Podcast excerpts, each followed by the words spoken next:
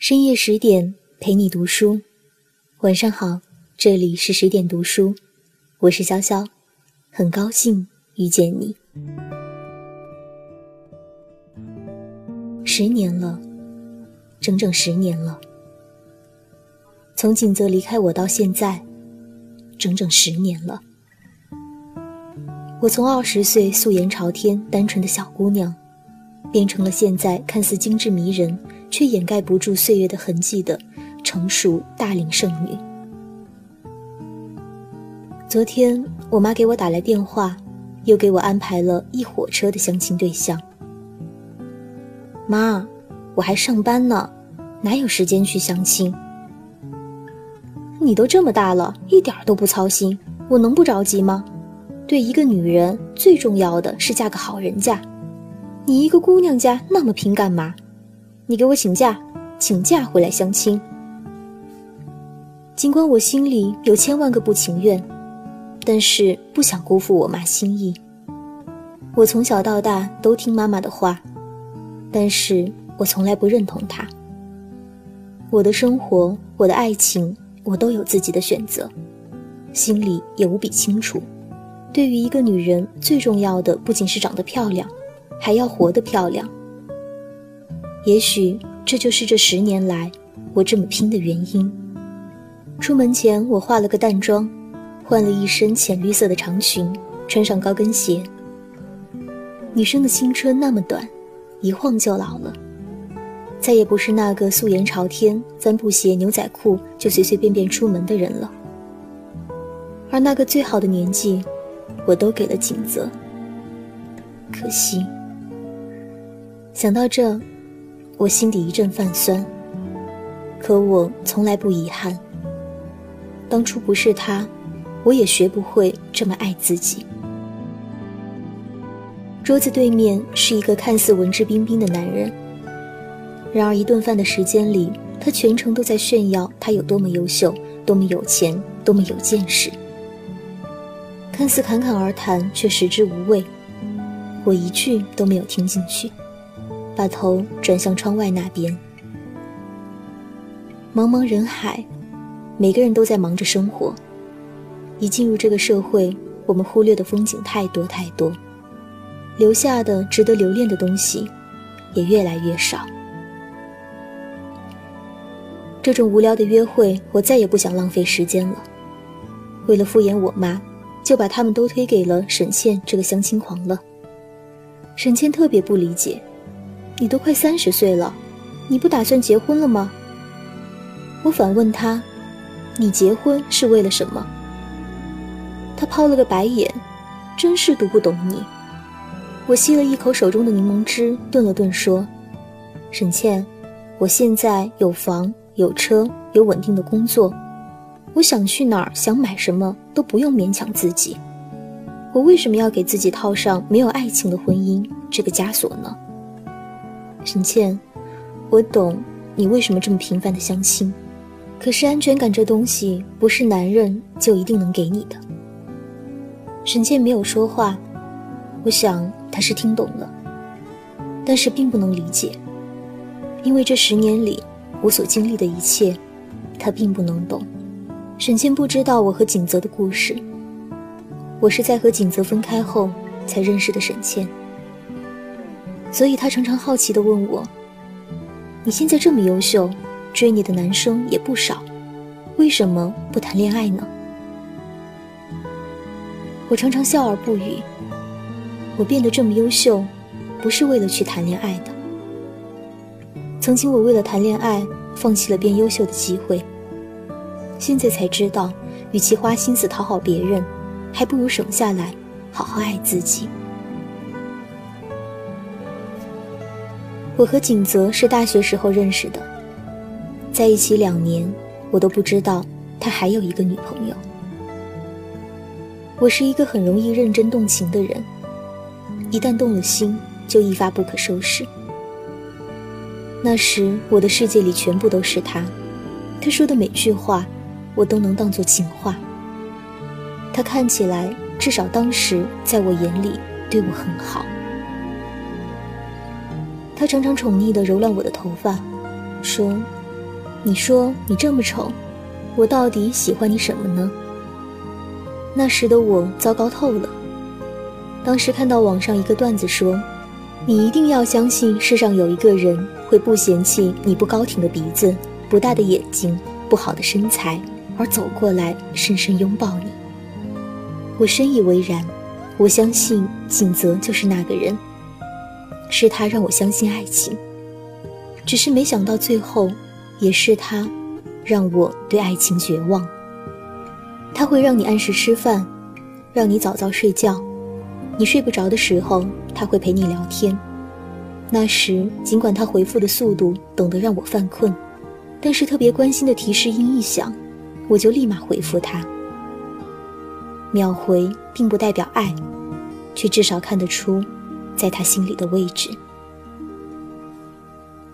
但是他从来不会陪你吃饭，从来不会在乎你是否真的早睡了，也不会关心你为什么睡不着。他的爱情永远只是嘴上的亲昵，而这些我当时并不放在心上。我想他时，就翘掉好几节的课，不顾颠簸的车程和拥挤的车流去找他。可是他永远都只会说“我等你”，而不是“我去找你”。我们在一起没多久，我把初夜给了他。记忆中很痛很痛，痛得我的眼泪都快流下来了。他怜惜的眼神看着我，是不是很疼？疼就算了。我紧紧抱着他，不疼，为了你，我受多少的苦都没有关系。然后满满的都是幸福的泪水。我依旧清晰的记得他说：“你是我的第一个女人。”就为了这一句话，就因为我觉得他是爱我的，我不顾一切的想和他在一起。大二那年，学校有个国外出版物签约的机会，学校推荐了我，但是一签就是三年，我可能就要和他分开三年。我和景泽说了，他当时低着头，什么都没说。他也知道，这对我来说。是一个很重要的机会，我紧紧拥抱住他，在他耳边告诉他：“没有你，我哪儿也不去。”那时傻傻的我，以为爱情就是生活的全部。景泽也在我耳边说：“我等你。”我说的时候是认真的，他不是，从来就没有事。我谁也没有告诉。放弃了那个推荐机会。当时很多人不理解，问我为什么。我笑笑说：“能遇到一个不嫌弃你的糟糕，愿意去爱你的人，还奢求什么呢？只是没想到，他爱你，也不妨碍他爱别人。他对你从来不是坚定选择的感觉，只是他刚好需要，你刚好在。”他能把每个人都当做第一个人，可是谎言终是要被揭穿的。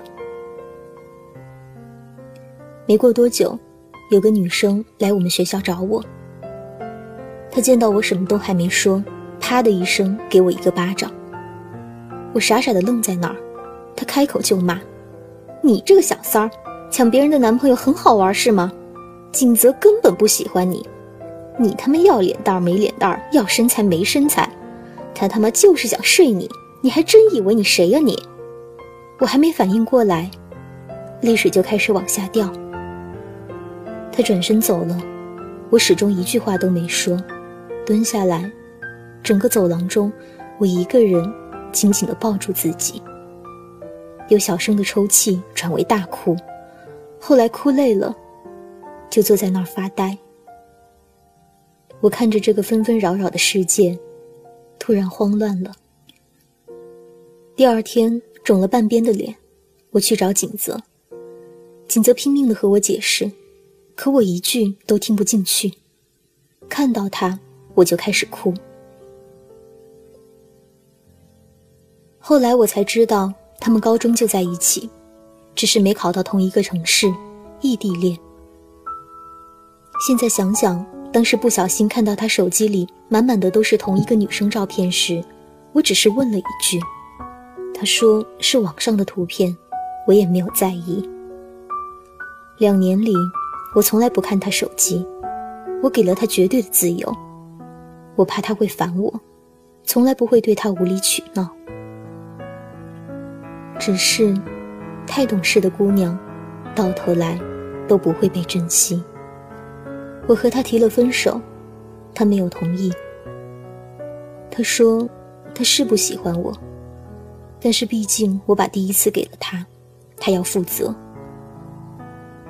我第一次觉得他是那么幼稚，也为自己当初的选择感到害怕。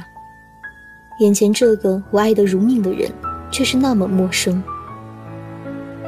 对他来说，我们的爱，只不过是一场欲望的负责。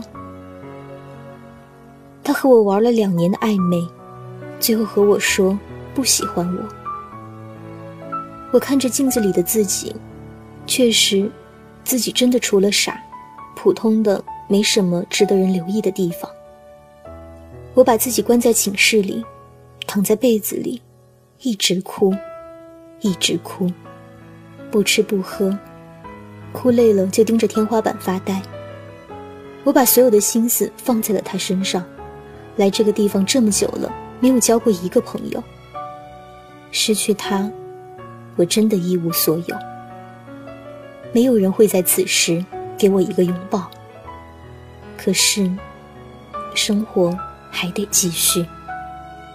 我拉黑了他，断了和他的所有的联系，想要好好生活。那时我突然才感觉，生活那么难。身边的人讨论的都是奢侈品、品牌、明星。室友一场演唱会相当于我几个月的生活费，可人家眼睛不眨。就买了。为了一个投票选取的名额，人们拼命拉关系。没说过几句话的人也弄得很熟。讨好别人，谄媚别人，人情世故，我却始终学不会。我第一次觉得自己那么孤独，就像被这个世界遗弃一样。我开始拼命的学习，把别人约会八卦的时间都泡在图书馆。在学校附近，我找了好几份兼职，用挣的钱修了一个经济学的双学位。每天晚上回去都是一身的疲惫，而室友们都在追剧、听歌、打游戏，你说一句话也不会有人理你。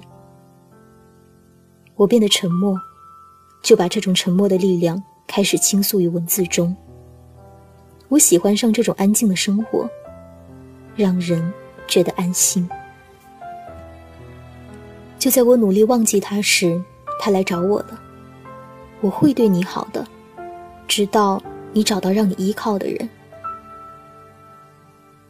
那一刻，我不知道自己哪来那么大的勇气。一个遇到事只知道哭哭啼啼的人，什么都没说，用尽全身力气把那一巴掌打了回去，啪的一下打在他脸上，同时。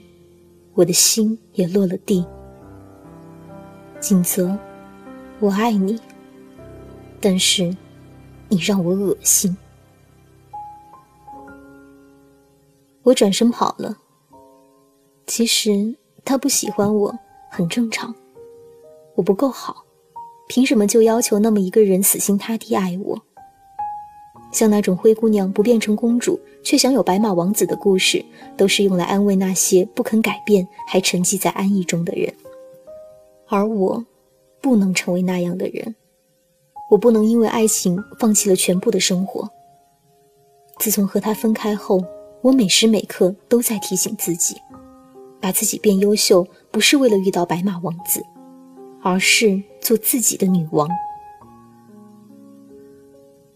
十年了，我从那时候养成的好习惯还一直保持着，不会再因为一点事情就手忙脚乱的掉眼泪，也不会再幻想在患得患失，生活趋于了平静。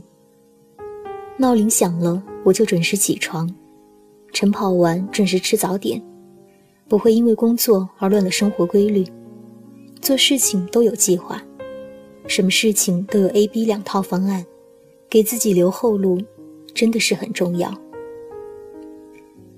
我也从不会熬夜，也不用有人提醒我早点睡。每个星期我都会自己去逛街，有什么喜欢的衣服就买下。一个人大大小小走过了不少城市，看过了不少的风景。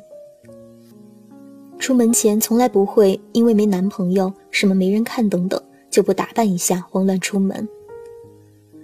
沈倩就一直很好奇。为什么你每天都要把自己打扮的美美的，然后又不屑于别人投来的目光？我看了他一眼，说：“因为我打扮的美美的，一天的心情也是美美的，而不是为了让别人喜欢的。”现在身边有了越来越多的朋友，有真心有假寐的，但是现在我也不会去在意这些。我也不会因为别人去影响到自己，因为我有足够的自信去面对生活中的一切如意或者不如意。我过得风生水起，也不是为了让谁高看一眼。就像当初那么努力出人头地，只是为了自己更有底气去争取自己喜欢的东西，而不是眼睁睁看着他与你擦肩而过，你却只能无力叹息。就像你喜欢一件衣服。可以毫不犹豫的就买下，不用因为价格或者你男朋友的脸色。你喜欢一个首饰品，可以立即打包，而不是等着别人来送你。我减肥，我护肤，我化妆，我穿时尚的衣服，我努力为工作打拼，尽力去生活。这都不是为了去取悦谁。生活本来就是一个人的事情，你一个人来到这个世界。也终要一个人走，所有人都是陪你走过一段的路人，所以你也不必为了谁委曲求全。长得漂亮是一种幸运，但是活得漂亮，却是一种能力。